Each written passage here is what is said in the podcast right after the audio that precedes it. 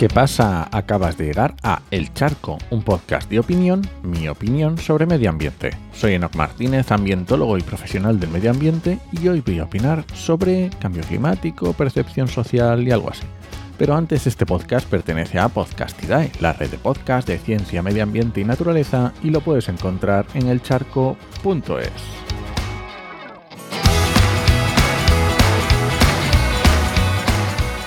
Parece mentira, pero resulta que mis charcos positivos se van a convertir en una tradición.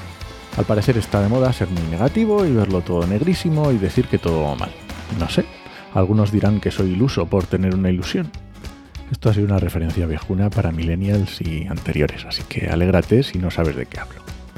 Y es que se lleva eso de hacer divulgación con el miedo, que no digo que de vez en cuando no esté mal, pero eh, vamos al lío se ha publicado un estudio en Nature Climate Change sobre si a nivel mundial estamos comprometidos con el cambio climático o no. Porque si te fijas en redes sociales o en el ámbito político, podría parecer que el negacionismo está bastante extendido. Y resulta que, spoiler, buenas noticias, no es así. El 89% de la población encuestada, casi el 90%, a nivel global, está a favor de intensificar la acción política que promueva la apuesta en marcha de estrategias de mitigación del cambio climático. Es una pasada. El 86% respaldaría la adopción de normas sociales favorables al clima. Y esto, aunque el porcentaje es un poco menor, me vuela la cabeza. El 69% de la población mundial, estamos hablando casi el 70%, se mostraría dispuesta a invertir el 1% de sus ingresos en favor de todas estas medidas, lo que me parece una barbaridad, me parece brutal. Y no te creas que ha sido una encuesta a cuatro personas en una urbe cualquiera. No, hablamos de un estudio con 130.000 personas de 125 países, que está muy bien, muy que muy bien para ver esa foto de si realmente los ciudadanos estamos por la labor de apostar por la acción contra el cambio climático.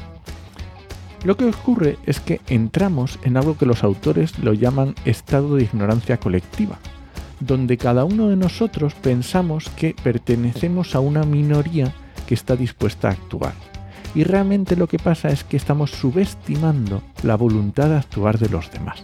Lo que piénsalo es como ponernos una piedra sobre los hombros que creemos que tenemos que llevarla solos. Y no es así.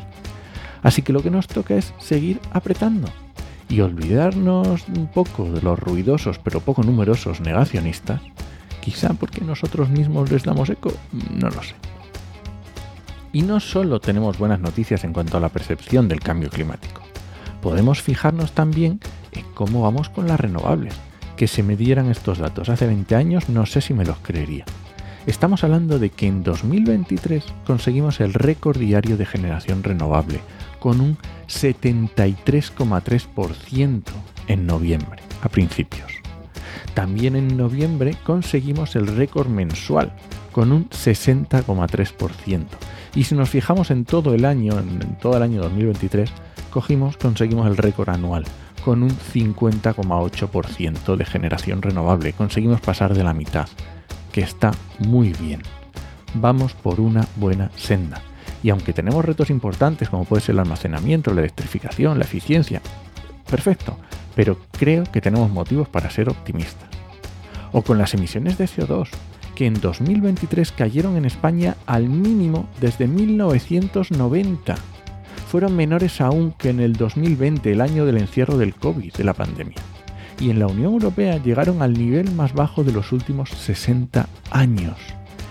Que sí, que si queremos ser negativos seguro que encontramos datos mundiales o de algún lado que nos harán pensar que todo mal. Pero la realidad de nuestro país es la que es.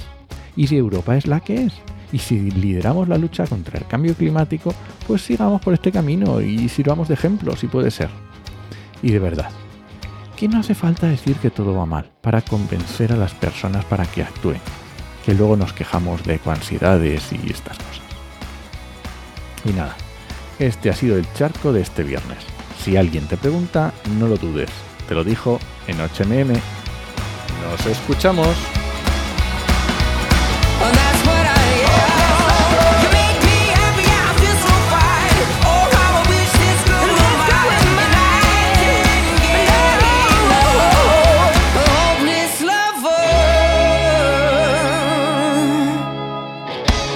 Los charcos de los viernes suelen ser más largos, pero ¿para qué voy a enrollarme más?